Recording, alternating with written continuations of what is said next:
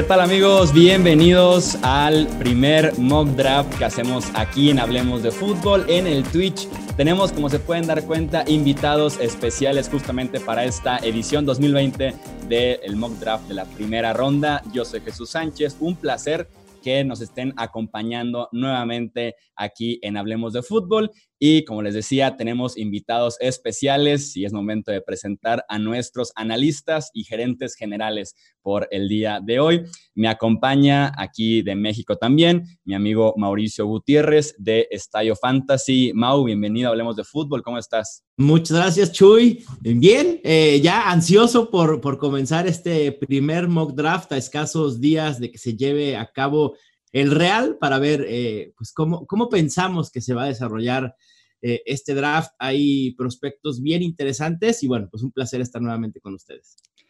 También nos acompañan ellos desde España, eh, Iker Sagasti de la cadena SER, analista del programa 100 Yardas y también por lo que estoy viendo aquí en el chat de Twitch, gente de Touchdown Brothers también reportándose. Iker, ¿cómo estás? Bienvenido. Mm, muy buenas, sí, sí, estamos en los dos canales, ¿eh? tanto en, 100 Yardas como en Touchdown Brothers, pero el próximo jueves, eh, ya lo decía Mauricio, tenemos esa retransmisión del draft. Nosotros la vamos a dar en directo en YouTube, en el canal de Carrusel Deportivo de la SER, pero este mock para ir calentando un poquito, para ir presentando a los jugadores, no está nada mal, así que con muchísimas ganas. Así es, para poco a poco ir aminorando la espera de todavía cuatro días que nos faltan para el draft de la NFL. Y también nos acompaña Álvaro Rodríguez del medio Route Running y esa excelente guía que se armaron previa al draft 2020. Álvaro, bienvenido. Muchísimas gracias, Jesús. Muchísimas gracias por la invitación. Y nada, vamos a ganar este draft, que es lo que, lo que queremos.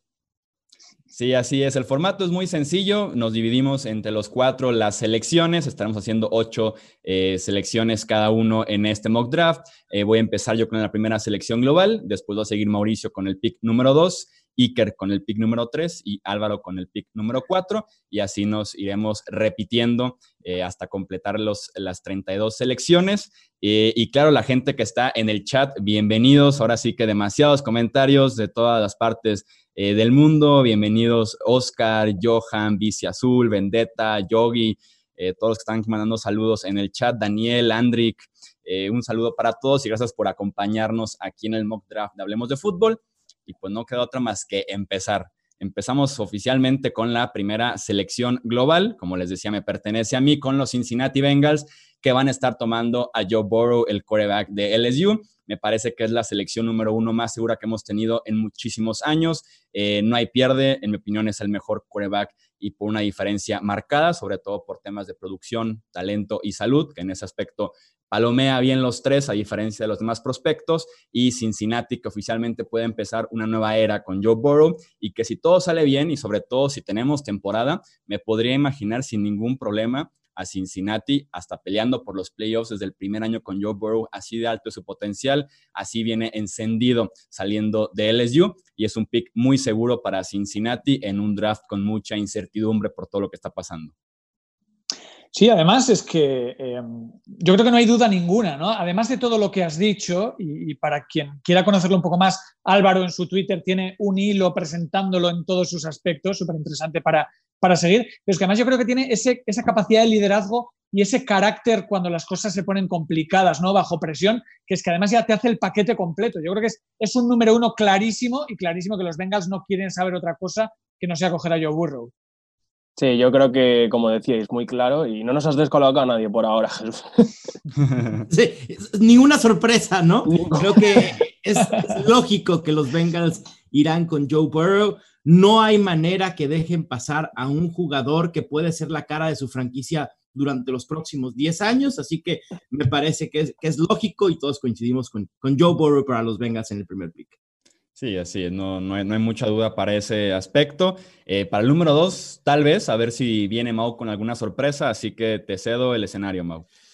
Pues no, la realidad es que no va a haber ninguna sorpresa con los Redskins. Tienen la oportunidad de seleccionar desde mi punto de vista al mejor prospecto, al más talentoso de toda esta camada de novatos, el defensive end Chase Young de Ohio State. Para muchos incluso con más potencial de lo que pudieran ser en NFL los hermanos Bosa. Tiene todas las características de un buen prospecto de Ohio State, de un buen defensivo, liderazgo, etcétera. Creo que no hay manera de que los Redskins también dejen pasar a Chase Young.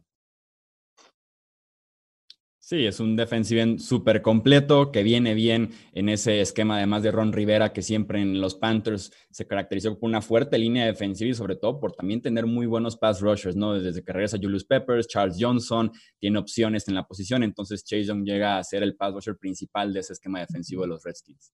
Es que además, además de ser una bestia física, eh, es un tipo muy difícil de parar. Eh, creo que ha ido mejorando su técnica a lo largo de los años y, en este último yo creo que, realmente ha sido muy difícil de, contener un jugador, eh, pienso que capacitado para marcar las diferencias y para condicionar a, los ataques rivales desde el, desde el primer día. libra por libra, es, quitando a, Burrow, es el mejor jugador de este draft. Y ya vimos lo que supuso Nick Boss el año pasado para la defensa de los Niners. Eh, pasaron del 2 prácticamente a la Super Bowl con un solo jugador que activa el resto de, piezas en la línea defensiva. Yo creo que Washington con este pick espera eso. Sí, exactamente. No, no, hay mucho pierde. Cambiar la defensiva por completo. Además, tal vez la posición más importante en el costado defensivo actualmente, tal vez junto a Esquinero, la de Pass Rusher. Así que no hay mucho pierde con, con Washington en el número 2. En el número 3 es donde pudiéramos tener ya la primera sorpresa y viene Iker. No la va a ver, no la va a ver porque yo, si fuera Detroit, claro, esperaría ver si, Washington se vuelve loco y, traspasa o no coge a Young, pero no estando disponible, yo creo que la necesidad de, un buen cornerback es, fundamental. Entonces, Jeff Okuda es la, es la, es la elección. Creo que con, con, Darius Slay fuera del equipo tiene que llegar para liderar. Un jugador que lo ha demostrado en Ohio State está listo para coger su lado del campo y cerrarlo. Ahí no, no manda nadie un balón porque es, que es muy complicado, es muy bueno en cobertura, es fuerte, placa muy bien. Creo que tiene el pack completo de, los, de, un buen cornerback. Así que yo creo que ya hace, hace nada, unos años, lo de Denzel Ward salió muy bien para, los Browns y creo que los Lions no, se lo piensan. Eso Okuda o, o, traspasar, pero aquí no se traspasa, así que Okuda. Sí, la situación ideal sería tal vez por ahí un traspaso, ver qué oferta les puede llegar de algún equipo interesado por eh, algún coreback, pero si Okuda que te trae el paquete completo, que además coincide con que Matt Patricia, que viene del árbol de Bill Belichick, una defensiva que en Nueva Inglaterra armaron de atrás hacia adelante, empezando por la secundaria y poco a poco fueron fortaleciendo hacia el front seven. Tienes ahí el mismo caso con Detroit, que han estado invirtiendo fuerte en la agencia libre eh, en el top, en el front seven, y vámonos en el draft con la secundaria, me parece también un pick muy seguro. Sí, de, acuerdo. La realidad es que la posición de cornerback en la NFL actual es muy importante defensivamente. Detroit le hace falta, como bien decía Iker, y me parece que es lógico pensar en Jeffrey Okura. Es el mejor corner disponible en este draft y para muchos, quizá el segundo mejor prospecto detrás de Chase Young y quizá también de Joe Burrow. Sí, sobre todo lo que comentabais, que es muy complicado a lo mejor, pero Denzel Ward levantó un poquito la veda de que saliese un corredor dentro del top 5 y yo creo que Okuda tiene todas las maneras para, entrar en ese top 5. Sí, así es, sin duda alguna. Pasamos con el pick número 4, los New York Giants con Álvaro Rodríguez. Mira, yo creo que voy a hacer la primera sorpresa del draft. Yo creo que es bastante entendible lo que voy a realizar, pero entiendo que también haya gente del equipo de los Giants que quiera proteger a Daniel Jones a, a toda costa y podría elegir un offensive tackle aquí, que es una necesidad. Pero a mí hay un jugador que es Isaiah Simmons, el linebacker de Clemson, que me tiene loco, me parece que puede ser... Así que los Giants se van a quedar con Isaiah Simmons, el linebacker, todo, safety de línea defensiva, todo. Es un jugador que, puede jugar en todas partes del campo y nos quedamos con él para nuestra defensa. Yo aquí voy a, voy a apoyar fuerte a, Álvaro. ¿eh? Mi jugador favorito del draft es, Isaiah Simmons. Eh, creo que, eso, que esa versatilidad, que lo que le puede aportar al equipo de los Giants en defensa es, es vital. Eh, tenga, tenga esos eh, snaps de, linebacker o incluso de safety, creo que puede ser un jugador diferencial. A mí me encanta, creo que la defensa que lo coja, si es la de los Giants o es la de Carolina o es la que sea, va a sufrir un upgrade tremendo, creo que, para muy bien y estoy convencido, ¿eh? yo, yo, habría hecho exactamente lo mismo si yo fuera a Nueva York, sé que necesitan esa, esa, esa, ayuda en la línea ofensiva, sé que Wills o Wills podría salir, pero yo habría hecho exactamente lo mismo, me, iba por Simmons. Sí, con Simmons tienes la apuesta segura, es un defensivo completo que en cualquier esquema le puedes encontrar la manera de usarlo, por dentro, por fuera, como safety, incluso como un jugador diferente en el que se pueden poner creativos en el costado defensivo. Yo en mi caso hubiera ido con un tackle ofensivo. Si bien la defensiva de los Giants necesita defensiva prácticamente en cualquier zona del terreno de juego los puedes apoyar, si al final de la temporada próxima eh, los Giants tienen buena defensiva, pero Daniel Jones sigue con sus problemas de fumbles, muy golpeado, sacó un Barkley limitado en ese aspecto por la línea ofensiva. No sé si van a valorar lo suficiente el pick de Simmons como para eh, borrar lo que pasó en el costado ofensivo sin un buen tackle eh, para proteger el lado ciego o incluso el lado derecho de, Daniel Jones, pero con Simmons es difícil dejar ir al mejor jugador disponible del draft ahorita. Y creo que como se ha desarrollado este mock draft, creo que en estos momentos los Giants sería la, decisión más difícil, ¿no? Ir con Simmons y su versatilidad o apostar por la protección de Daniel Jones. Quizás Simmons sea lo correcto y buscar tu tackle en rondas posteriores de este draft, pero también eh, la posibilidad de que puedas conseguir al mejor tackle disponible Híjole, la, realidad es que es difícil eh, la decisión. Yo estaría también eh, del lado de Chuy. Yo iría con un tackle. Para mí, Tristan Wirfs eh, sería lo ideal porque tienes que proteger la inversión que hiciste en Daniel Jones. Sí, cuidar también a Jones, a Barkley, que han sido las últimas selecciones altas. Lo que sí es muy real es que en la segunda ronda, al principio, te puedes por ahí encontrar otro buen tackle ofensivo, a diferencia de otro buen linebacker tipo Isaiah Simmons, que pues es un jugador único eh, Ahora eso no hay, no hay en segunda ronda. Sí, exacto. en ese aspecto puedes eh, mejor esperar un poco para la segunda ronda. Eh, vamos con el pick número 5, los Miami Dolphins, tal vez aquí uno de los wildcards más interesantes que podemos ver en la primera ronda. Un pick complicado. Eh, al final de cuentas, eh, al ser un draft diferente, al ser un draft con mucha incertidumbre, con pocas reuniones y poco conocimiento de los prospectos con los equipos, creo que los Dolphins pueden apostar por la opción segura. En este caso, la opción segura es Justin Herbert, el quarterback de Oregon. Eh, no es coincidencia que justo cuando estábamos a punto de entrar ya a esta contingencia mundial, cuarentena prácticamente en todos los países, los Dolphins intentaron traer a Tua Tango Bailoa el último día antes de que empezara la contingencia en Estados Unidos oficialmente, porque querían realmente conocer el estado de su cadera. Eh, y no solamente es el que llegue al 100% para la semana 1, es también el que se mantenga al 100% durante cuatro o cinco temporadas más que estará jugando en su nueva franquicia. Eh, en cuestión de 2018 2019 tenemos cirugía en un dedo de la mano fracturado, esguince de rodilla, cirugías en los dos tobillos, obviamente la cirugía de la cadera. Entonces, es que tanto se puede mantener al 100% un pick que te debe durar por lo menos 5, 10 años, que te debe cambiar tu franquicia. Y si bien Tango Bailoa es el mejor quarterback sobre Herbert, pesa demasiado en este aspecto eh, la parte de la salud y me tengo que ir con Justin Herbert, aunque no me parece el mejor quarterback de estos dos. Que es, un chico de, más de dos metros, eh, con una personalidad muy fuerte, preparado para, jugar desde ya, pero sinceramente, Tua es mejor que Herbert.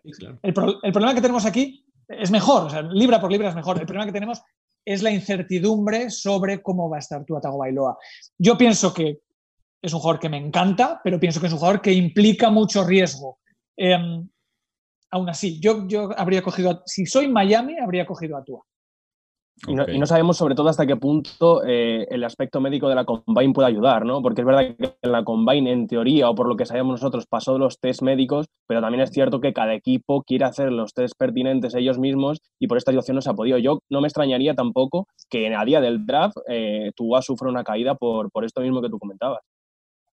Sí, e, es muy, es muy posible. ¿eh? Incluso el tema de Miami tomando a Herbert ha tomado fuerza en los últimos días y varios analistas, eh, incluyendo los que estamos aquí, creemos que es una real posibilidad que Miami vaya con el quarterback de, Oregon, dejando de lado todo este hype, ¿no? Que había incluso desde, desde la temporada de NFL de, de ir con, con Tua. Pero bueno, habrá que ver. Miami le urge un coreback, eso me parece que es obvio que, en uno de sus primeros, en este primer pick que tiene en primera ronda, irá con un coreback. También puede ser, perdón, ¿eh? pero un, escenario en el que no utilicen ninguno de sus tres primeros picks en un quarterback y se vayan a una ronda más baja y, no sé, cojan a From, cojan a Hertz. Lo dudo mucho, lo dudo mucho. Creo que van a coger un quarterback en su, en su primer pick, pero bueno, creo que cabe la posibilidad. ¿eh? Si tuviera que apostar dinero, diría que cogen un quarterback, sin duda. Sí, no sé si la decepción de toda una temporada del Tank Fortua o esperar al coreback, cambiar a Minka Fitzpatrick, a Kenny Drake, deshacerte de todos con la idea de tener Arsenal para ir por el coreback y la desilusión de no tomarlo sí sería un impacto fuerte, pero sí creo que la posibilidad está ahí, está ahí aunque es mínima. Tenemos con el sexto pick a Mau con los Los Ángeles Chargers. Bueno, Los Ángeles Chargers, también una franquicia que necesitan de un coreback tras la salida de Philip Rivers. Ahí está Tyrod Taylor, que pudiera, ¿no? Ser el coreback titular para la temporada 2020. Creo que esta franquicia, por como es la franquicia misma, y porque creo que pueden darse el lujo de tomar el riesgo de ir con Tua Togabailoa, me parece que debe ser el pick aquí. No hay manera que dejen pasar al talento que tiene, con todos los riesgos en su salud que esto implica. Los Chargers necesitan alguien que sea la nueva cara de su franquicia y el quarterback de Alabama puede ser. Creo que me parece bastante lógico. No hay una mayor necesidad en esta franquicia más que quarterback. Hay varias, pero para mí la de quarterback es la, es la principal. Estoy completamente convencido de que si el jueves Tua llega a manos de los Chargers, no pasa de ahí, vamos. ¿Qué más, ¿Qué más quieren ellos que les llegue Tua, eh? incluso con los riesgos, con todo? Herbert es un jugador que me cuadra mucho, por ejemplo. Igual, quién sabe, nos sorprenden y se arriesgan con Jordan Love. Pero, hombre, si les llega Tua Tagovailoa, eh, empiezan a descorchar el champán porque además eh, ellos necesitan un reclamo para llevar a la gente a, a ver el, eh, al equipo, al estadio y demás.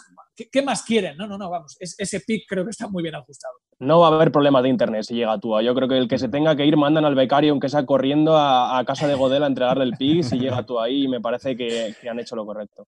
Sí, no, y coincide además con la perspectiva que tienen de iniciar a Tarot Telo la temporada 2020 y que puedan recuperar poco a poco a Tua Tango Bailó hasta que esté listo, pero sí, van a estar emocionados si les llega el quarterback de Alabama. Eh, pasamos con el pick número 7, los Panthers con Iker. Yo estaba viendo si me llegaba aquí Simmons, ha salido muchísimo antes, así que Derrick Brown. Derrick Brown hace, falta, ¿no? Eh, se, fue, se fue McCoy, eh, tienen necesidad en el interior de, esa línea defensiva. Creo que es un jugador físicamente tremendo, muy preparado. Eh, me, parece que eso, que si Simmons no está y, Brown sí, no van, a, no van a tener ninguna duda. Necesitan otras muchas cosas. Igual sorprenden, ¿eh? ¿eh? igual un cornerback, si no sale, o sea que saliendo Kuda veo muy difícil que en este pick cojan un cornerback. Eh, yo que sé, línea ofensiva, pero no, va, a ser de Rick Brown, lo, tengo muy claro y, ese es el pick. Yo creo que Carolina es uno de los candidatos clave a moverse hacia atrás, ¿no? Porque en esta posición en la que, en la que se encuentran, con muchos huecos y afrontando una reconstrucción con su nuevo head coach, eh, Matt Rule, eh, puede ser una de las razones en la que moverse hacia atrás. Pero yo creo que, que en, la situación en la que están y con Simmons fuera, yo también hubiera sido defensive tackle. A mí me gusta más Javon Kinlow, el chico de South Carolina. Pero Derrick Brown, la verdad es que el tiempo que juega en por las cuatro temporadas ha sorprendido y, y podría ser un buen pick también. Sí, no, y coincide perfectamente porque en la agencia libre pierden a Don Terry Poe, a Joel McCoy, tienen ahí un, eh, y de por sí fueron una de las cinco peores defensivas terrestres la temporada pasada. Regresa Cagón Short, que es un poco más estilo pass rusher, y traes Brown, que es especialista en ese aspecto de tener el juego por tierra, un físico que nadie lo puede mover de la línea de golpeo. Me parece también un pick seguro y muy acertado en este caso para los Carolina Panthers. Sí, un pick seguro, ¿no? Derrick Brown eh, debe ser titular de manera inmediata eh, en la NFL y creo que el esquema que, pretende Matt Rule en, Carolina le, ajusta bien, así que también me, parece un, gran pick por parte de, los Panthers. Tenemos en el pick número 8 Arizona Cardinals con Álvaro Rodríguez.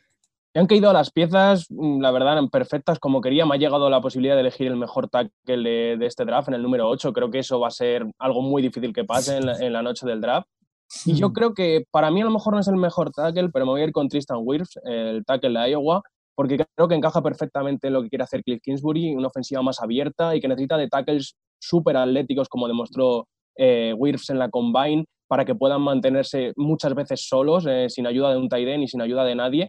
Creo que Wirfs encaja a la perfección. Ha jugado en Iowa en la derecha y también ha jugado por dentro, tiene capacidad de jugar por dentro. O sea que le puede mover por la línea ofensiva a Arizona y proteger a Kyler Murray, que yo creo que, debe ser el, activo de los Cardinals de cara a futuro.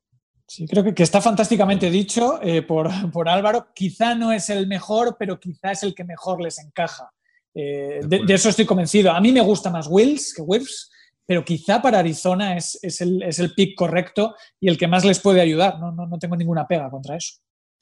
Sí, así es. Con Wills, como dicen, el jugó tackle derecho, lo cual es valioso porque ya tiene a DJ Humphries del lado izquierdo y se trata de cuidar el baluarte ahorita que tienen con Kyler Murray y además que esa ofensiva que tiene fuerte inversión con DeAndre Hopkins, con Kenyon Drake, que pueda realmente eh, no verse afectada por la línea ofensiva, ¿no? Será desastroso que una mala línea ofensiva mate el potencial que tiene ese ataque en general. Sí, hace lógica totalmente y creo que lo han dicho de manera inmejorable. Tristan Wirfs se adecua perfecto al, esquema de, los Cardinals y parece también uno de los picks muy lógicos si está disponible el jueves para ellos en el pick 8.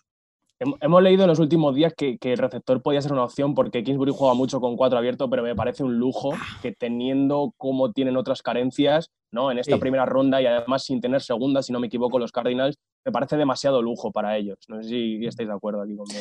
Sí, y además que teniendo Hopkins, a Fitzgerald y, algunas otras armas, te puedes permitir con una clase tan profunda de, receptores coger algo en tercera o incluso, en el, incluso en el tercer día. Yo creo que hay jugadores que se les pueden, eh, que pueden adaptarse muy bien a eso y que además no van a tener tantos balones, ¿no? Porque Hopkins seguro que va a asumir un, una parte muy importante de, ese ataque. Y, yo creo que las piezas ya están en Arizona para jugar con ese esquema de cuatro receptores con DeAndre Hopkins, Larry Fitzgerald, eh, Andy Isabella y Christian Kirk.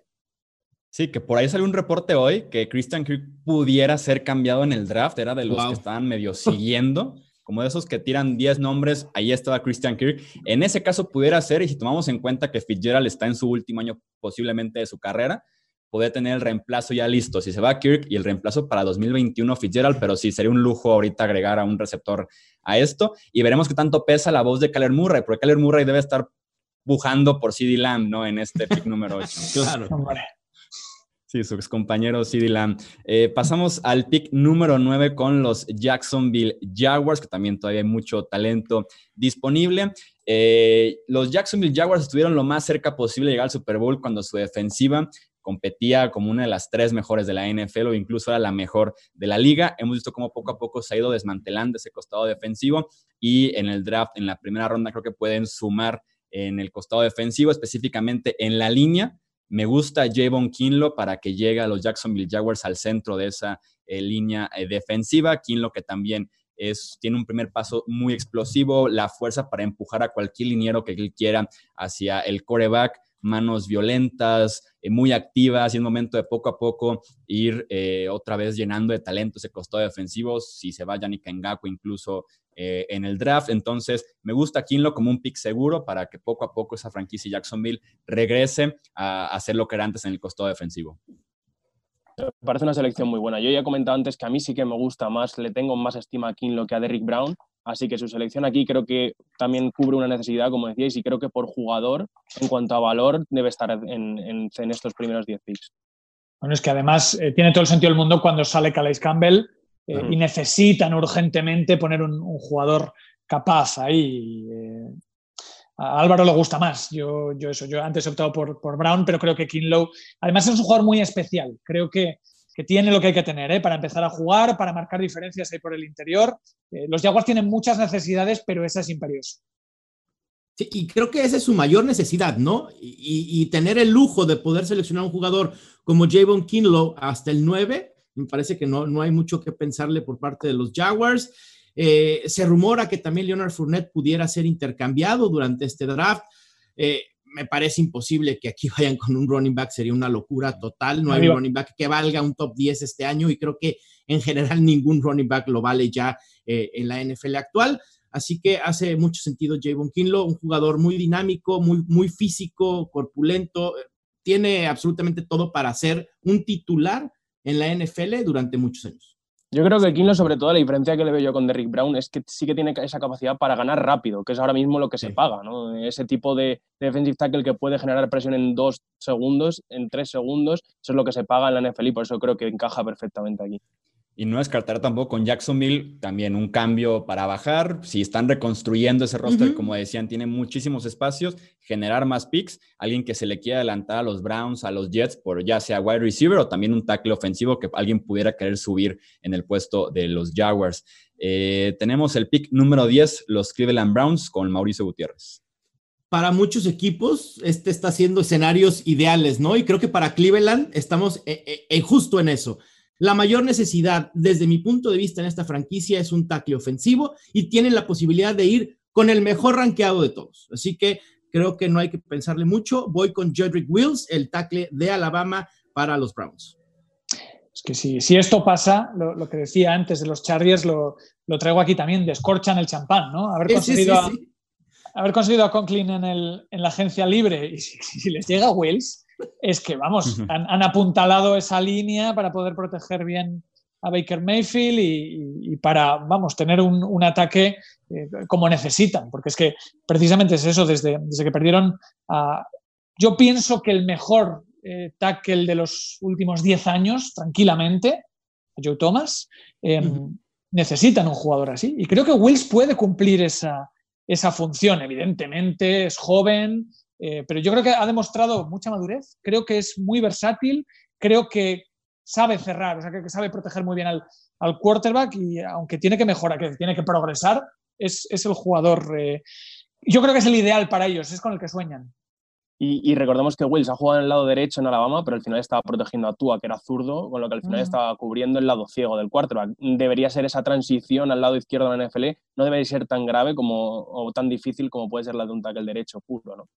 Sí, y además con lo bien que bloquea por tierra para Nick Chubb y para Karim Hunt, es un terminador de bloqueos hasta que el defensivo está en el suelo. Sí, en esto que ha dicho Álvaro, creo que eh, quizás la diferencia que hay con Wirfs. Wirfs también ha jugado por la derecha, em, pero claro, el lado ciego lo, protegía Wills porque tenía un quarterback zurdo. Yo pienso que no va a tener eh, grandes problemas ¿eh? en irse al otro lado y seguir protegiendo el lado ciego. Tenemos con el pick número 11 los Jets de Nueva York con Iker Sagasti.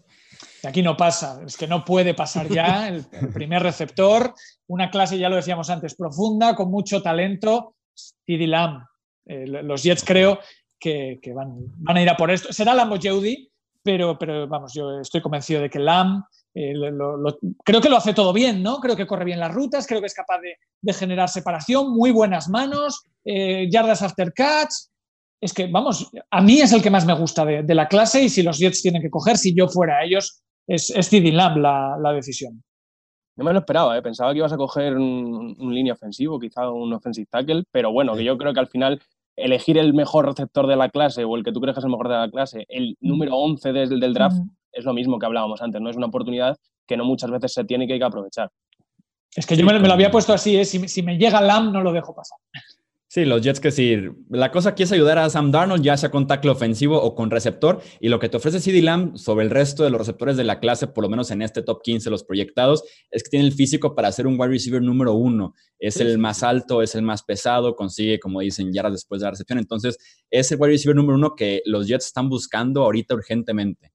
Y, en automático se convierte en el wide receiver uno de esta franquicia. ¿eh? ¿eh? la salida de Robbie Anderson pesa mucho, creo que la van a resentir y la llegada de CD Lamb pudiera venirles de maravilla. Sam Darnold necesita armas porque realmente es un equipo con uno de los peores cuerpos de receptores en estos momentos. Sí, sin duda alguna les ayuda muy bien CD Lamb. Eh, tenemos con el pick número 12 el primer pick en la historia de los Las Vegas Raiders con Álvaro Rodríguez. Y como tú comentabas, además, el primer pick en la historia de Las Vegas Raiders necesitas un, jugador que le dé una cara nueva a tu equipo en, Las Vegas. No me voy a ir a por quarterback. Es verdad que se han reforzado muy bien con Mariota. Creo que es una de las mejores fichajes como suplentes en, la NFL. Tienen a Carr también ahí. Sabemos que Gruden no se casa con nadie, pero voy a darles un poquito de ayuda. Me voy a quedar con el otro gran receptor de la clase y voy a elegir a Jerry Judy, el receptor de Alabama. Sí, Al Davis estaría orgulloso eh, viendo que en la primera ronda van por velocidad, velocidad y velocidad en el caso de Jerry Judy y también que desde que se va Mari Cooper no tienen un receptor número uno eh, los Raiders y para poder juzgar realmente a Derek Carr hay que ayudarle un poco para que pueda tener armas para poder lucirse o ahora sí decepcionar, porque lanzarle a Terrell Williams a Say Jones la próxima temporada sin duda alguna no sería justo para él bueno, un, corredor de rutas, eh, diría que extraordinario, ¿no? El, mejor corredor de rutas de, la clase para mí, eh, técnicamente exquisito, genera separación, tiene unos pies tremendos, unas caderas espectaculares, creo que eso, que tiene todo el árbol de rutas para, para ofrecer, eh, otro que creo que está listo para ser el, el wide uno de su equipo. Totalmente de acuerdo. Me, encanta ese pick, no solo para términos de, Las Vegas Raiders y NFL, sino también para Fantasy Football. Me froto las manos por ver a Jerry Judy en, los Raiders. Tenemos con el pick número 13 San Francisco 49ers. Eh, soy yo aquí el GM de los Niners. tenía aquí escrito ir por el mejor receptor disponible. Eh, se fueron en los. ¿eh?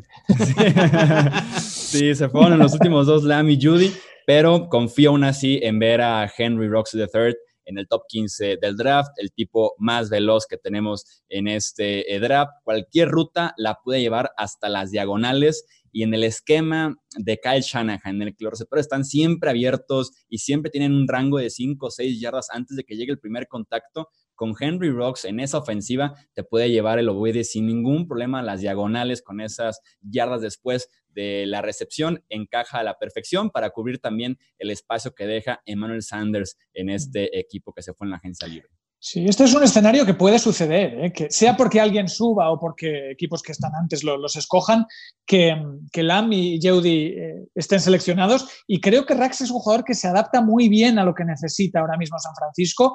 Em, yo creo que esto es algo que puede pasar perfectamente el, jueves. Ahora, si uno de los otros dos está libre, ya me, lo pienso más, pero no, me extrañaría nada que Rax acabe en la Bahía.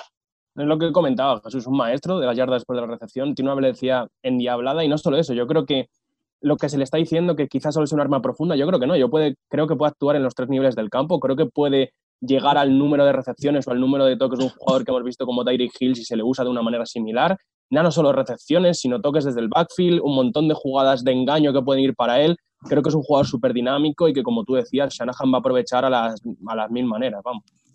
Sí, exactamente. Encaja, encaja muy bien en ese sistema. Ayuda muchísimo tener a, a Rocks estirando el campo y es excelente en ese esquema ofensivo de los Niners. Lo que puede hacer Kyle Shanahan con él, al final de cuentas, es aquí frotarse las manos con lo que pueda lograr. Si de por sí Divo Samuel ya trabajaba muy bien, eh, Emmanuel Sanders cuando llegó, ver si Marquise Goodwin se sale de la imagen.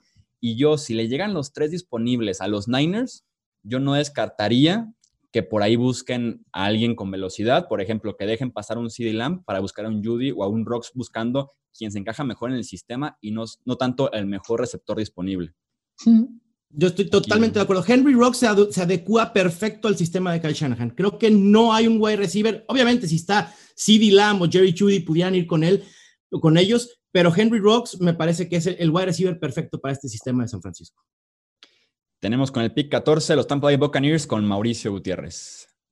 Lo más lógico del mundo, hay que proteger a Tom Brady, no hay más, punto. No hay más. Aquí el problema es Mackie Beckton o Andrew Thomas. Eh, dos muy buenos tackles. Eh, creo que Mackie Beckton pudiera ser eh, mejor para Tampa Bay, su corpulencia, su físico, hay que proteger a Tom Brady. Creo que Mackie Beckton pudiera ser ligeramente mejor opción que Andrew Thomas, así que voy con el tackle de Louisville. Beckton es atómico, ¿eh? es gigantesco y además, eh, sí, sí, además es muy ágil, se mueve muy bien, pero hay alguna banderita, ¿eh? eh problemas de peso, problemas de drogas, no sé, lo que pasa es que a mí Andrew, Andrew Thomas me gusta mucho, pero creo, creo, estoy muy de acuerdo con Mauricio en que el que mejor les puede encajar es Beckton, en cualquier caso, si, tienen disponible a cualquiera de los dos, mm, coger uno u otro no va a ser ningún drama.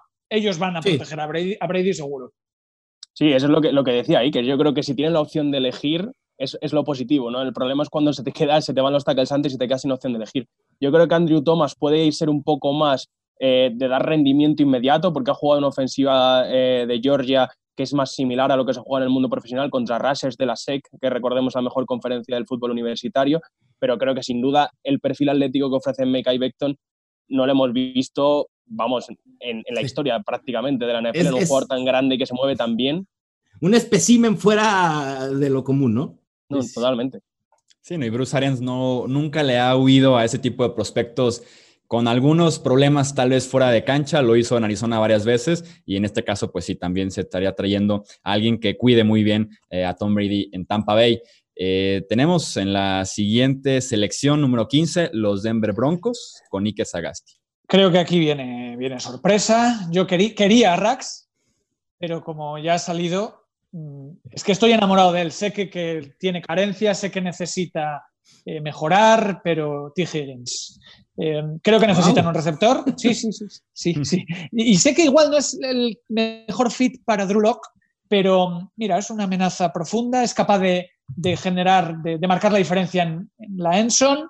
Em, y le tengo muchísima fe. Eh, creo que no va a salir tan arriba, soy sincero, pero a, mí me gusta mucho. Me gustaría, por ejemplo, también para, San Francisco. Creo que, está capacitado para coger el balón cuando tiene, pues eso, contestación, ¿no? Cuando tiene eh, cornerbacks encima, pero quizá tiene que generar mejor esas, esas ventajas, ¿no? Ese, ese espacio. Le tengo mucha fe, creo que tiene mucho margen de mejora. Em, no le hemos visto todas las rutas en, en ese esquema de Clemson, pero creo que a los Broncos le podría venir muy bien. Le, vamos, apuesto por T. Higgins.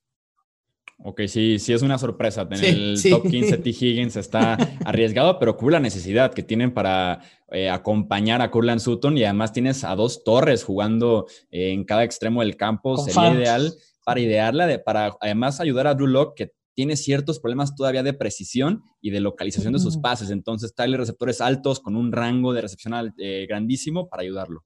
Y con muy buenas manos, además. Sí. Sobre, eh, sobre, todo lo que comentabais, en la Redson lanzarle un par de melones arriba a Higgins y a, a Satoni y te lo van a bajar los dos, ¿no? Eso es lo que le puede beneficiar a Drew Tenemos con el pick 16 los Atlanta Falcons, Álvaro Rodríguez. Pues mira, yo, yo no me esperaba que, un jugador que últimamente se está hablando mucho cayese hasta este pick y creo que me voy a quedar con él porque creo que Atlanta tiene dos necesidades clave que son cornerback y, rusher, ¿no? Pero me da más seguridad seleccionar al jugador que va a seleccionar aquí, que es CJ Henderson, el cornerback de Florida. Me lo has creo creo que como cornerback de cobertura puro eh, no está tan lejos de Jeffrey Okuda. Es verdad que sus problemas con los placajes son terribles, pero creo que puede ser el siguiente cornerback en ser seleccionado y no me lo esperaba aquí. Está sonando mucho últimamente CJ Henderson para en el top 10 y creo que es una suma perfecta la defensa de Atlanta. Fíjate que estaba a punto de cogerlo con los Jets, estaba a puntito y me lo estaba, me lo estaba guardando eh, para un poquito más adelante, por ejemplo para los Raiders. Em, pero, Incluso parece... para, los Cowboys, ¿no? También, y creo que también sería... De ahí creo que no pasaría. Yo lo estaba esperando ahorita con los Cowboys. Estoy, convencido de que, los Cowboys no, de, ahí no pasa. Pero igual que Álvaro, yo estoy convencido que es un chico que va a salir eh, más arriba. Em, no convence esa manera de placar que tiene, pero a cambio creo que sus virtudes en cobertura son excelentes. Creo que en uno contra uno no tiene nada que envidiarle a, Okuda, en zona es muy bueno también, eh, es rápido, eh, es intuitivo, es eso, si acaso tiene que mejorar a la hora de placar, pero vamos, bendito problema. no, no, creo que llegue tan lejos este jugador. Y, se dice, normalmente se dice que uno tiene que draftear pensando en ganar tu división, ¿no? Atlanta, jugando contra Michael Thomas, jugando contra Mike Evans, contra Chris Godwin, necesita urgentemente ayuda eh, en la posición de cornerback. Me parece que CJ Henderson cae a la perfección. Acabas de perder a, Trufant. Eh, Exacto. necesitas un tipo capaz de, guardar su lado. Sí, sí, es, es una lección muy inteligente. Sí, no, no hay tanto en la posición nada más con los Falcons por exactamente eso, por haber cortado a, a Trufant y es momento de que regrese esa gran defensiva de Dan Quinn que en Atlanta no la hemos visto, pero en Seattle sí fue el caso hace algunos años. En el pick 17 con los Dallas Cowboys, yo estaba esperando justamente a CJ Henderson, lo veía como ahí el reemplazo de Byron Jones que se fue en la agencia libre. Voy a tener que ir pass rusher en el caso de los Cowboys, poder complementar a DeMarcus Lawrence. En la última año perdieron a Robert Quinn, a Taco Charlton que no funcionó nunca. Les voy a dar a Clavon Chazón de LSU, eh, un pass rusher también muy dinámico. Si bien de Marcus Lawrence te trae un poco más la parte física, más completo, deteniendo el juego por tierra y además llegándole al coreback. Eh, en el caso del pass rusher de, LSU, Chaison, eh, te trae mucho más ágil, dedicado a llegarle al coreback, porque si los Cowboys, la estrategia que tienen para complementar a Lawrence es Aldon Smith, que no ha jugado desde 2015, o esperar que Randy Gregory regrese también, que no ha jugado en año y medio en la NFL, eh, no es tan buena estrategia, así que es momento de darles un pass rusher a los Cowboys. A mí Jesús me parece una selección de muchísimo valor. Era el otro jugador que yo estaba manejando para Atlanta, era el otro Russell. Yo creo que, como tú comentas, eh, tiene una velocidad, una agilidad, una explosividad que no todo, no, todo el mundo tiene. Creo que atléticamente es un perfil muy interesante y creo que los Cowboys también juntan una necesidad ahí. Así que yo era el pick que estaba manejando para Atlanta, si no caía CJ Henderson. Fíjate que no, no, estoy enamoradísimo de Chasón, pero creo que tiene muchísimo sentido escogerle en, este caso. Em, es que lo necesitan. Em, si, no, pues eso, podría haber sido un cornerback de primer nivel, pero han salido los, los dos mejores. Em, podría ser César Ruiz, pero creo que lo pueden esperar más atrás. Creo que Chasón es, es una decisión adecuada a, estas alturas si está disponible, que creo que lo estará. Sí, en otros mocks yo he visto a César Ruiz y no estaría yo tan seguro de verlo en el número 18. Así se me hace un poco temprano todavía. Por más que sea la necesidad ahí de cubrir la baja de Frederick, mm, todavía no. Más abajo. Yo lo veo más abajo. Yo, también, César Ruiz, creo que se va a ir en primera ronda, pero no corresponde al top 20. Sí, no, no. Eh, tenemos en el pick 18 Miami Dolphins con Mauricio Gutiérrez si se me están escuchando en Miami, lo van a firmar, sea como sea, van a decir, este es el draft ideal que hemos tenido en la historia de la franquicia. Justin Everett, perfecto, cubres la mayor necesidad de coreback. Ahora hay que proteger a tu coreback novato. Andrew Thomas, el tackle ofensivo, no hay manera que dejen pasar a, para muchos, uno de los mejores tres tackles de este draft en el puesto 18, en el pick 18, me parece que es un regalo para Miami en este escenario. Cubres tu primera necesidad y después proteges tu inversión y en el tercer pick ya veremos a ver qué hay disponible, pero me parece que es escenario ideal para Miami. Estoy convencido, estoy seguro de que el jueves no va a llegar tan abajo.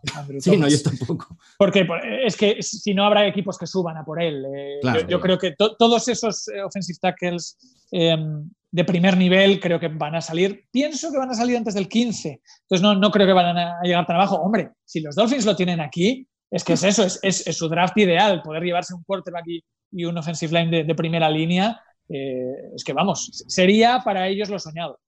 Sí, Thomas, que es un tipo que tal vez no tiene la mejor técnica, pero sí las herramientas para poco a poco irlas desarrollando en físico, en la fuerza, en la agilidad. Y además, algo que me encanta con Thomas, 41 inicios jugando en la mejor conferencia de la NCAA. Me encanta eso para un tackle izquierdo listo para proteger a tu quarterback franquicia.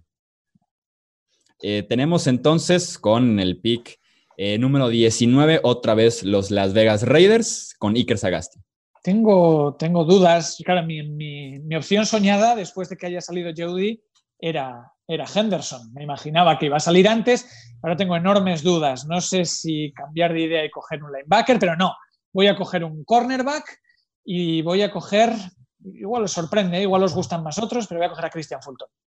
Me, convence, me gusta y creo que se puede adaptar muy bien al esquema de, de los Raiders. Creo que les puede ayudar, creo que lo necesitan eh, incluso más que un, que un receptor. Podría ser eh, que lo escojan antes, al cornerback.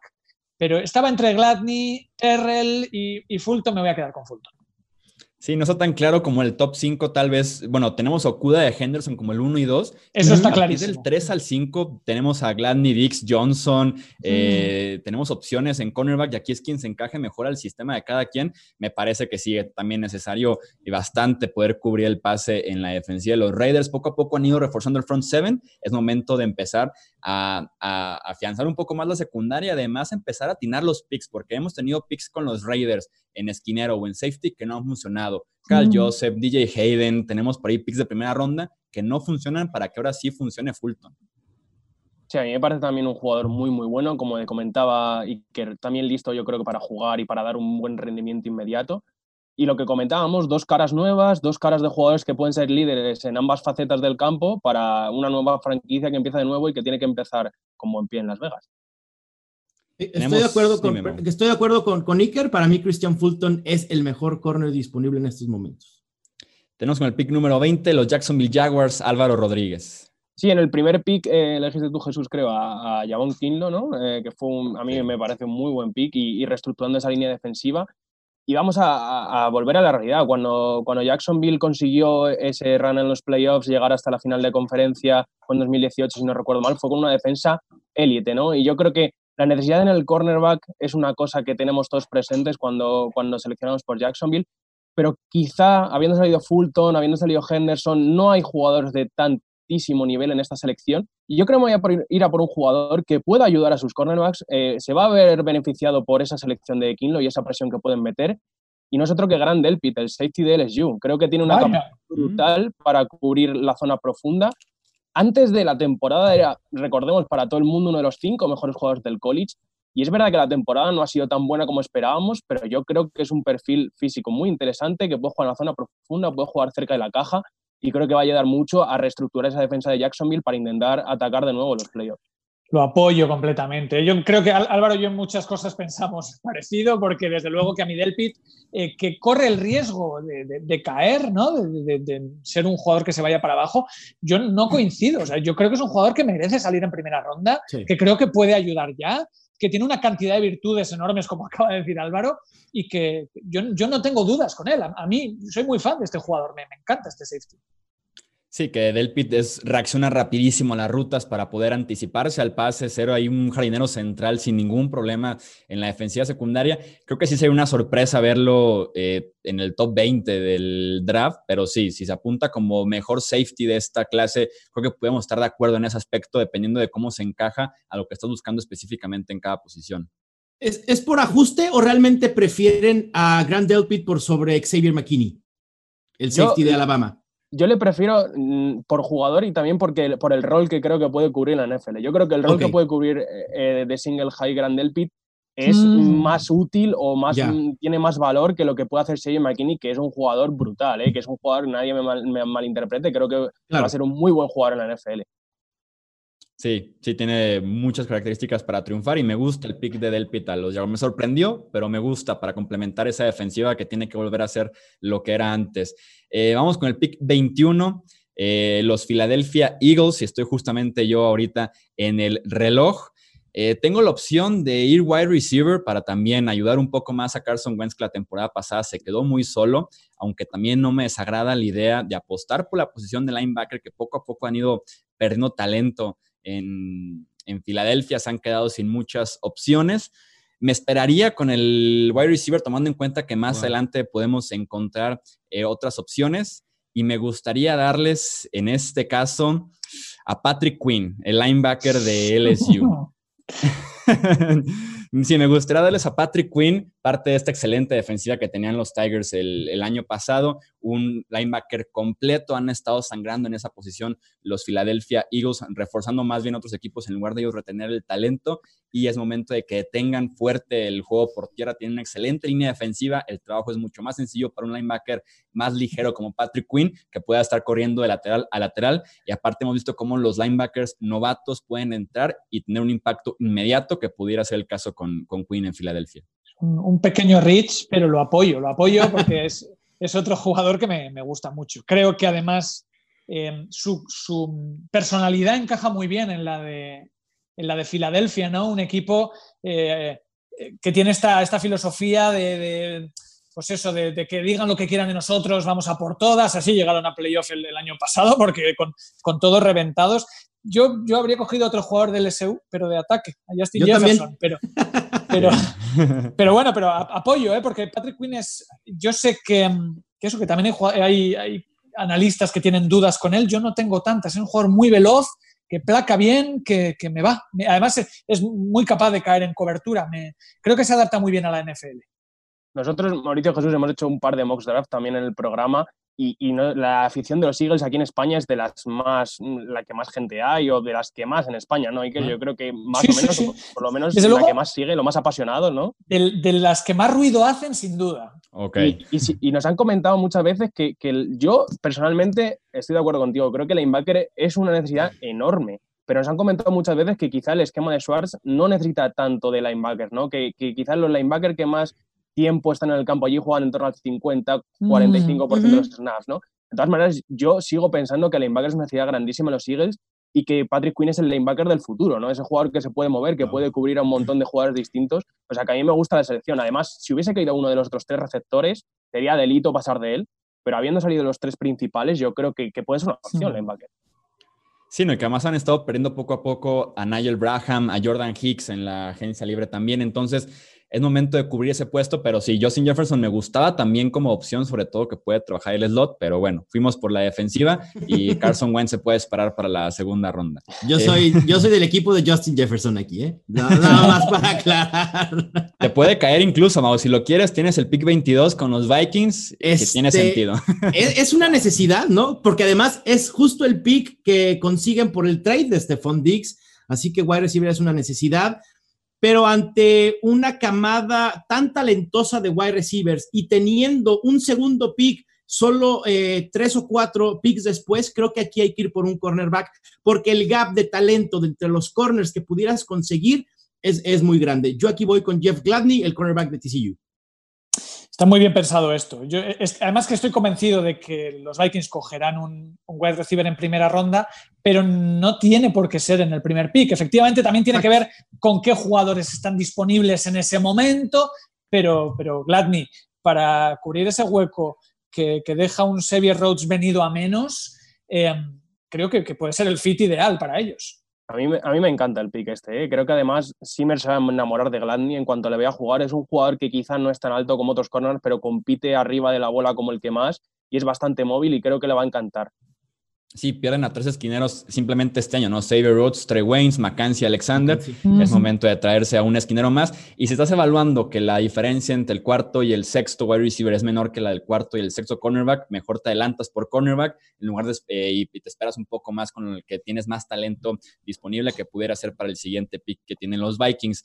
Eh, tenemos aquí el pick 23, los New England Patriots con Iker Sagasti.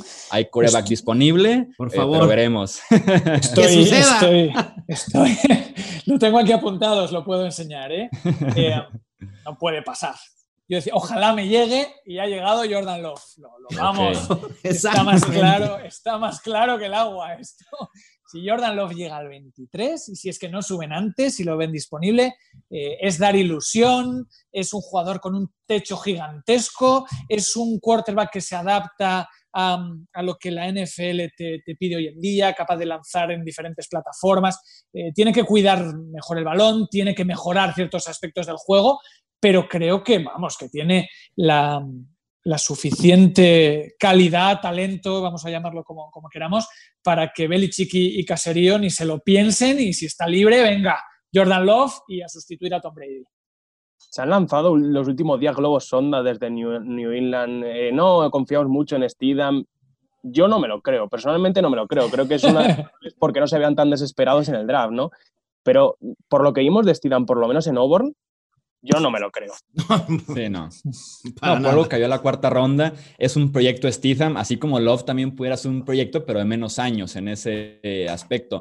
Yo, a mí me cuesta un poco imaginarme un prospecto como Love en Inglaterra, sobre todo por las debilidades que pudiera tener. Si bien tiene un brazo especial, eh, tiene un toque natural en rutas verticales, creo que destaca en zonas en las que en Inglaterra, por lo menos con Tom Brady, eh, no buscaba mucho en el ataque, mientras que sus debilidades, que es sentir la presión, moverse adentro de la bolsa, es lo que requiere un poco más trabajo y es donde justamente se lucía muy bien Tom Brady, pero pues estamos hablando de tal vez el mejor de todos los tiempos, ¿verdad? Entonces sería injusto comparar a Love de novato con Brady, pero sí, de que está la necesidad ahí para ir por quarterback temprano, está, aunque yo creo que en Inglaterra se va a esperar un poco a la tercera, cuarta ronda para ir más bien por ahí a quarterback.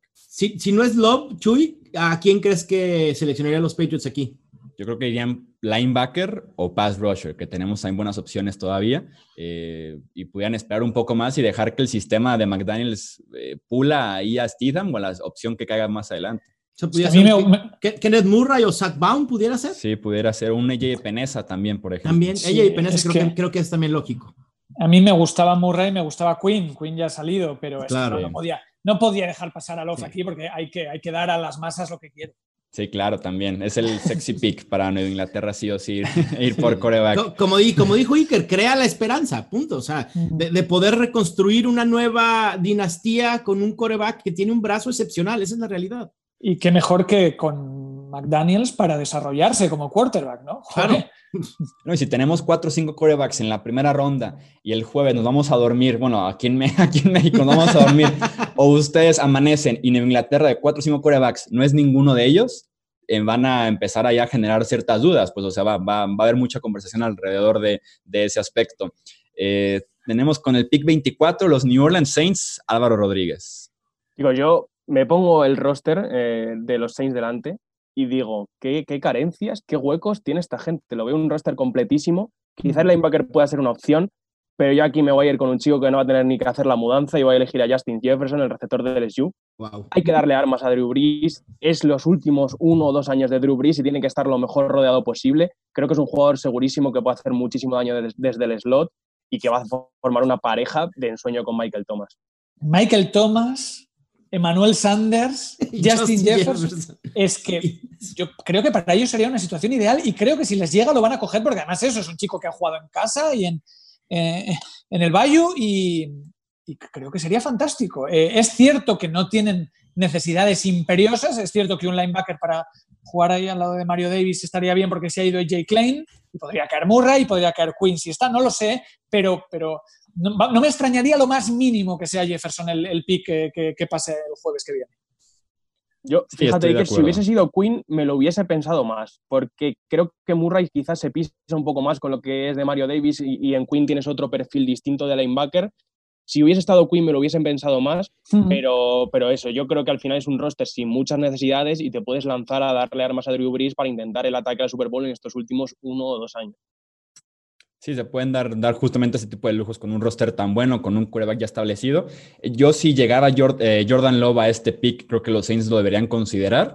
Eh, pero sí, me gusta Justin Jefferson para complementar ese ataque aéreo, que los tres que ya mencionan y el ala cerrada Jared Cook, Alvin Camara de regreso.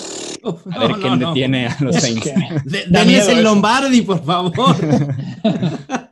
Sí, a ver quién detiene a esos Saints. Eh, llegamos con el pick 25, los Minnesota Vikings.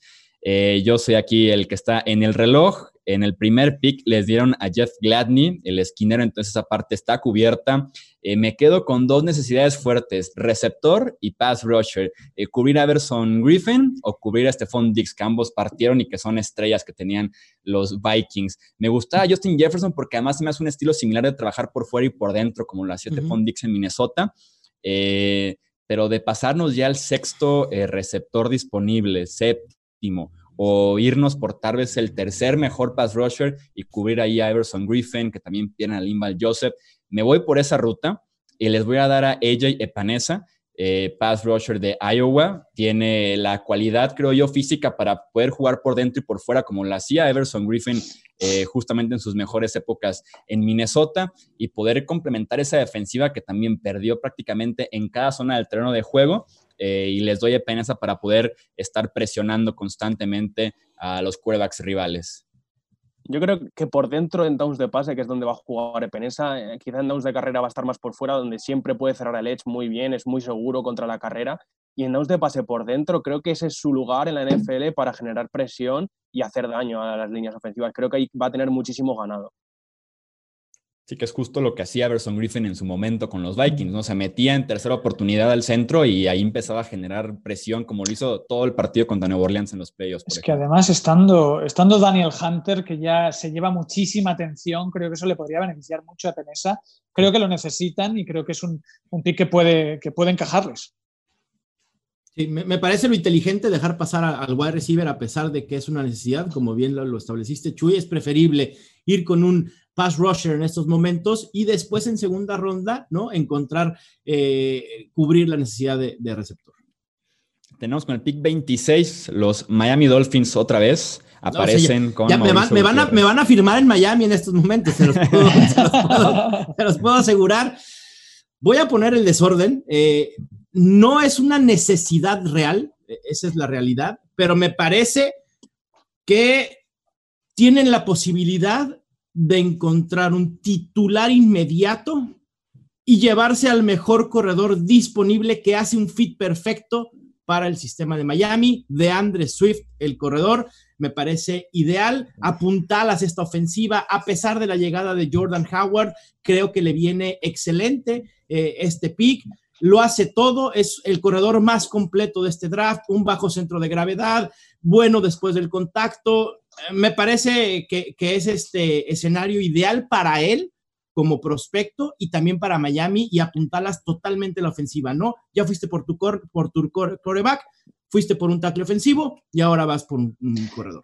Era mi pick también. Creo que tiene todo el sentido del mundo llevar a de Andrés Swift, otro, otro jugador que sale de esa fábrica de churros que, es de, running backs, que es Georgia. Em, pienso que, em, que les encaja muy bien. Efectivamente, además, además es buen receptor, o sea, que tiene buenas manos.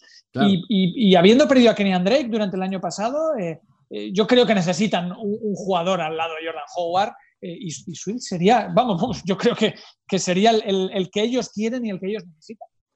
Y, lejos de los clichés de la ofensiva de Oregón de Chip Kelly, la ofensiva de Oregón con Mario Cristóbal en los últimos años de Justin Herbert es una ofensiva muy corredora. Justin Herbert se ha apoyado mucho en, los, en sus corredores, en Sergi Verdel, en, en, gente así, y también necesita ese apoyo del juego de carrera para irse desarrollando poco a poco mientras juega.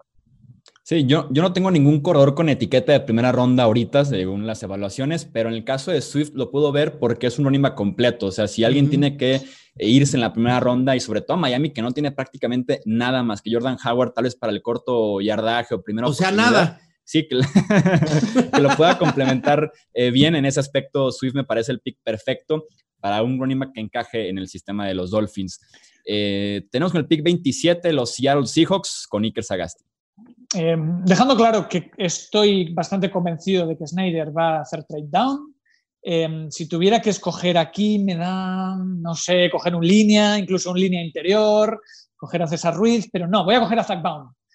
voy, a, voy, a, voy a reforzar ese, front seven.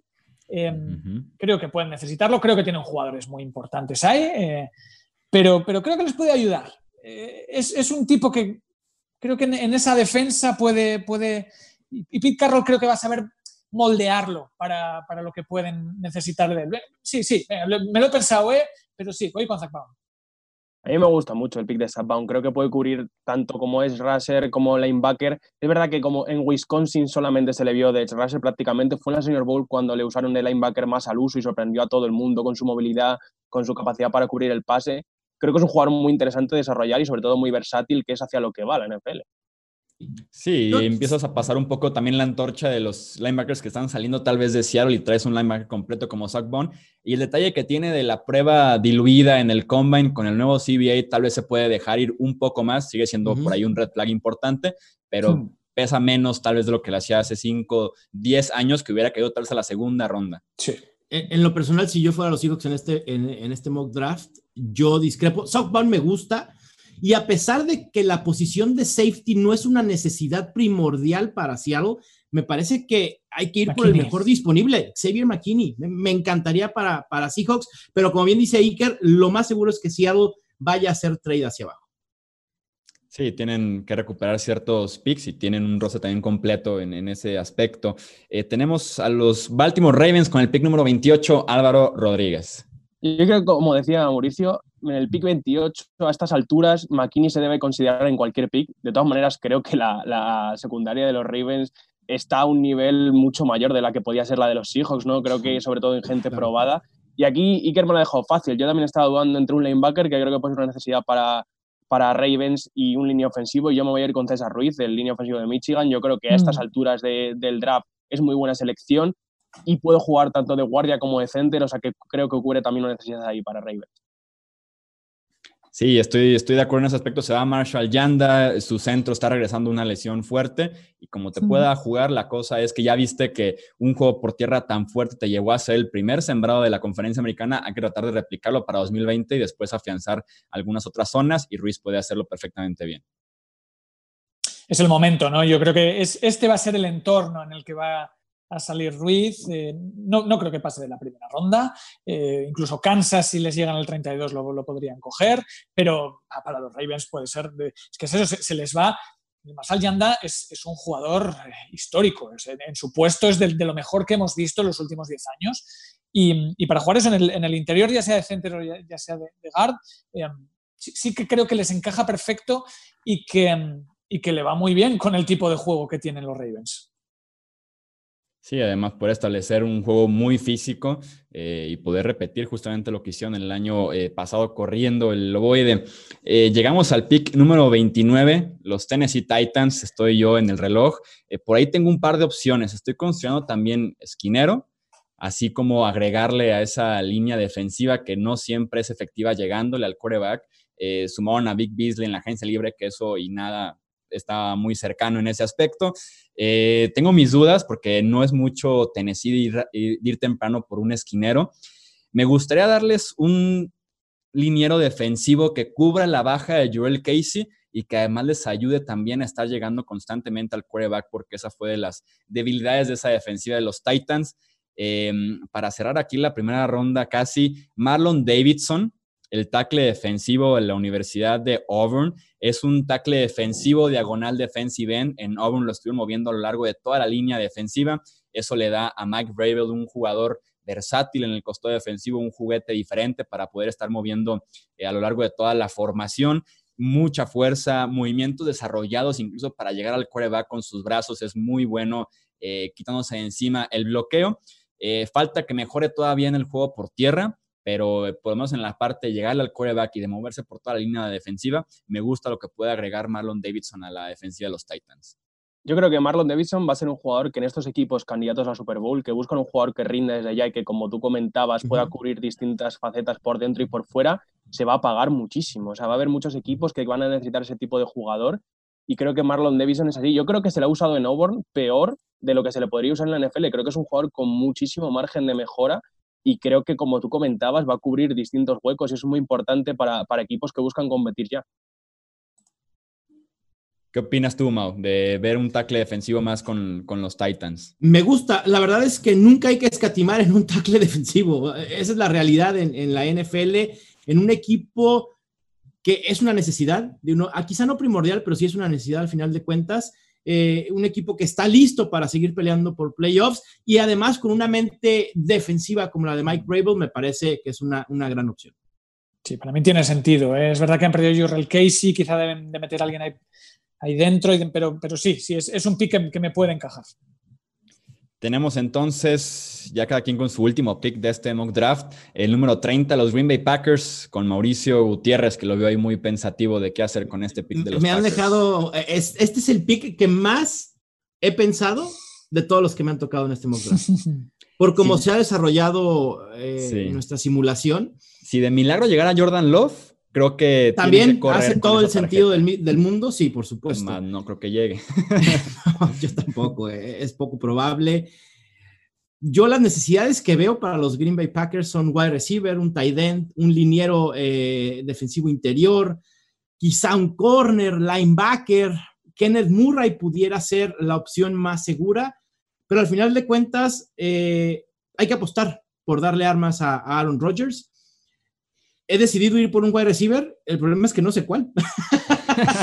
Hay tantas opciones y el talento es tanto. Está la Vishka Chenault, está disponible Jalen Ragor, está Brandon Ayuk, que en lo particular me gusta mucho por cómo se pudiera desarrollar en la NFL, pero quizá no sea de un impacto inmediato.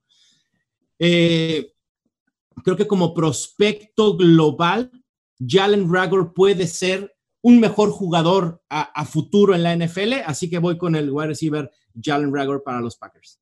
Sí, tiene, tiene algunas eh, cosas que pulir, ¿no? A veces deja caer, deja caer el balón y demás, pero hay que tenerle fe. Yo también creo que tiene un techo muy grande. Entre todos esos que has dicho, también incluso podría ser Denzel Mims. O sea, hay, hay, hay muchos buenos que pueden ser, pero Ragor me parece la, la decisión correcta y más con un quarterback como, como Rogers que te lo va a poner fácil, ¿no? Creo que es tener Aaron Rodgers es el, sitio ideal en el que desarrollarte porque es que, te, la pone en el pecho. O sea, ha, hecho buenos a, algunos wide receivers que eran desastrosos y Regor no es desastroso, es muy bueno y sobre todo tiene mucha capacidad de, de progresión.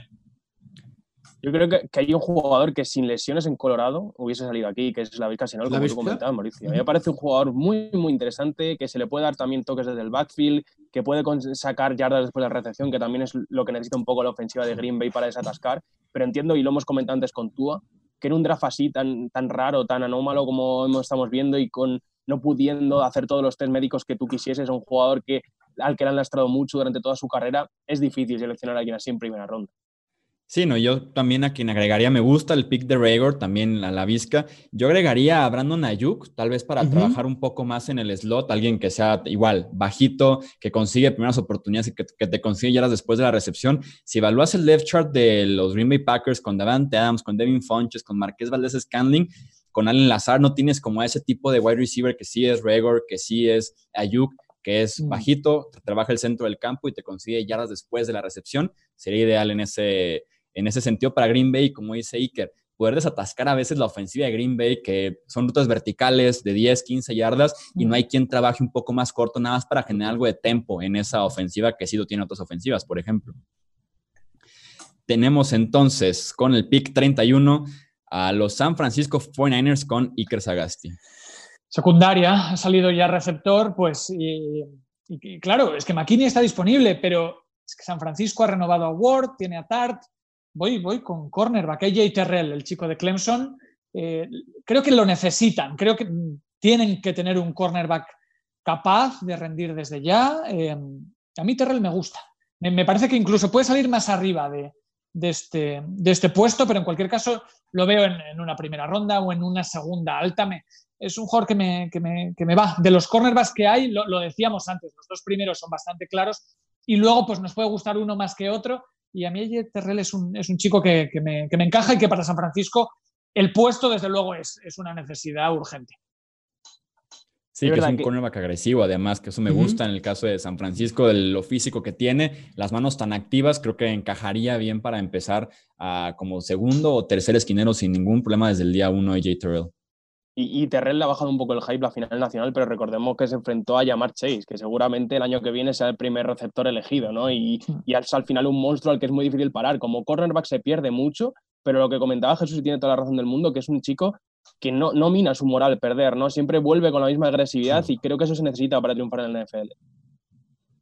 Pues tenemos entonces nuevo cornerback para el campeón de la nacional y cerramos entonces con el campeón de la NFL, los Kansas City Chiefs, con Álvaro Rodríguez. Y yo he suspirado cuando Iker no elegido aquí a McKinney. No me quiero jugar como McKinney, no se va llegará. a la primera ronda. Es imposible, imposible.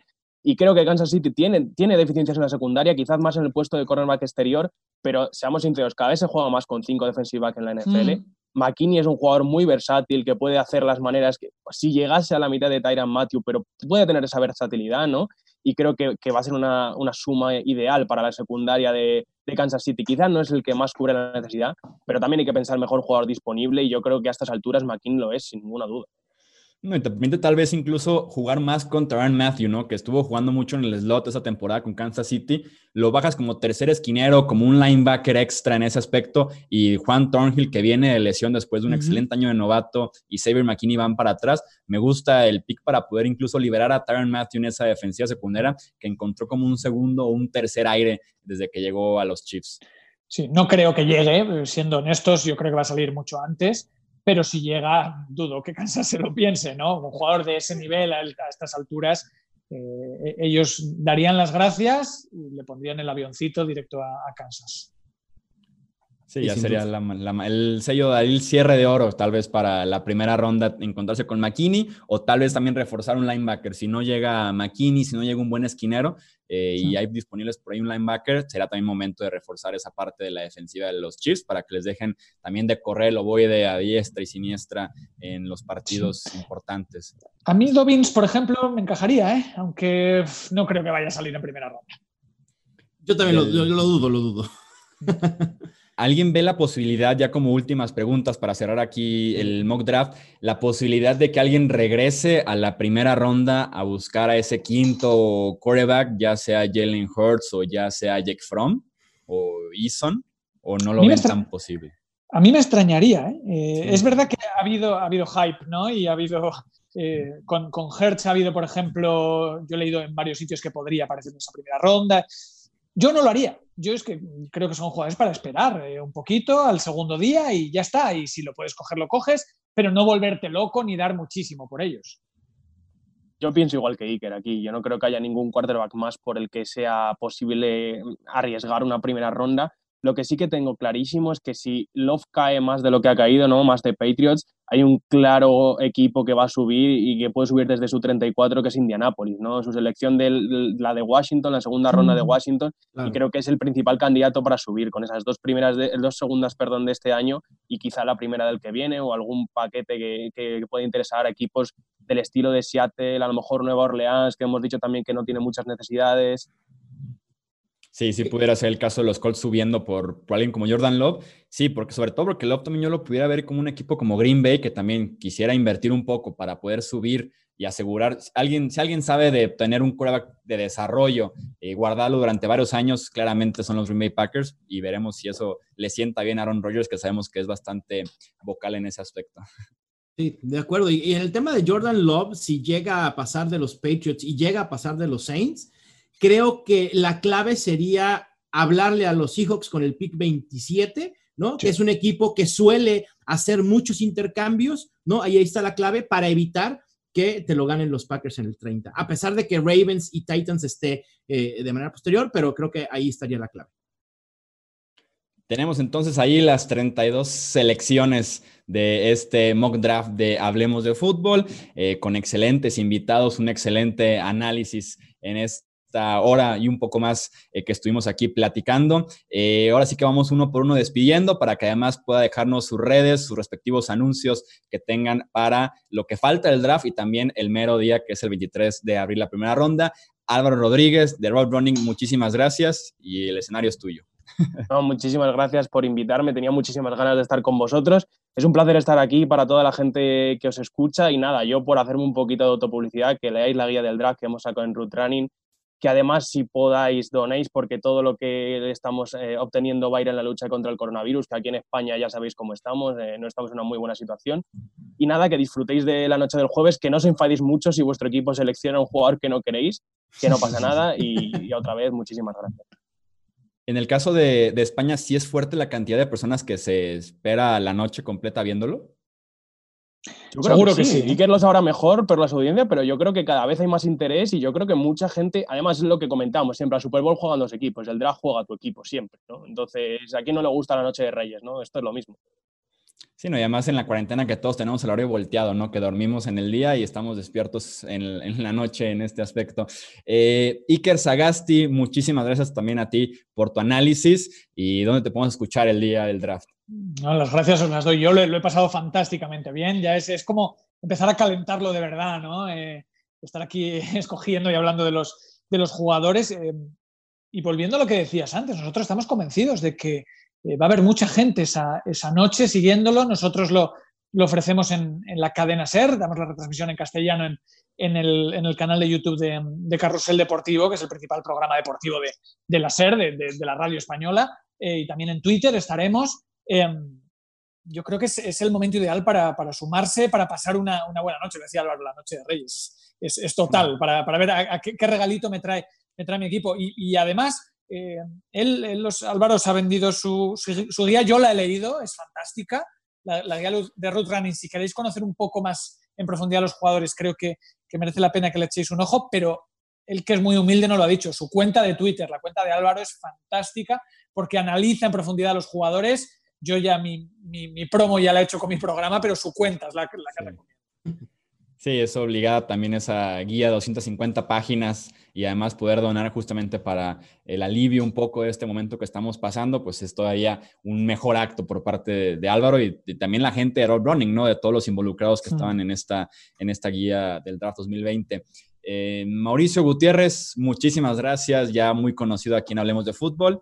También tú avíndate tu, tu promoción, Mau, venga. No, pues primero agradecer, Chuy, la verdad es que también me la he pasado muy, muy bien. Este ejercicio sirve muchísimo, como dice Iker, para ir calentando ya motores de cara a lo que será el draft a partir del jueves. Yo en mi cuenta de Twitter, arroba NFL, les estaré llevando eh, el mero día todas las implicaciones y también post-draft todas las implicaciones fantasy fútbol que tengan la mayoría de las selecciones de este draft 2020. Y también todo lo, lo que escribo y demás relativo a fantasy fútbol lo consiguen en estadiofantasy.com. Ahí es entonces importante también desde el primer día del draft tener aspectos fantasy fútbol para empezar a elegir ahí quienes pudieran eh, ayudarnos en la próxima temporada de fantasy fútbol. Eh, agradecerle también a las casi 200 personas que estuvieron en vivo en el Twitch de Hablemos de Fútbol, eh, siguiendo la transmisión, comentando ahí un poco de lo que estábamos platicando en este draft. Recordarles que también se sube en podcast este episodio, así que también un saludo a los oyentes del podcast Hablemos de Fútbol y también un simple comercial. Recuerden que el jueves 23, media hora antes de que inicie el draft de la NFL 2020, estaremos en vivo. Empezamos la transmisión y duraremos toda la primera ronda en el canal de YouTube de Hablemos de Fútbol, transmitiendo la primera ronda y analizando en vivo cada una de las 32 selecciones que tendremos el próximo 23 de abril. a divertirnos ese día, a analizar, a leer mucho lo que queda de estos días de espera para el draft, para que pase lo más rápido posible. Y recuerden cuidarse mucho, quedarse en casa. Un fuerte abrazo para todos, mucho ánimo, que todos estemos bien eh, pasando este complicado momento, que estén bien sus familias también. Y pues estamos ahí al pendiente de todos los analistas en Twitter, en Facebook, en Instagram, en YouTube, lo que estaremos generando en eh, las redes sociales y en todas las plataformas durante el NFL Draft. Muchas gracias en nombre también del el equipo completo, hablemos de fútbol, de Edgar que estuvo en los controles operativos y en los comentarios del Twitch. Yo soy Jesús Sánchez, cuídense mucho y nos vemos el día del draft en vivo en el canal de YouTube. Hasta la próxima.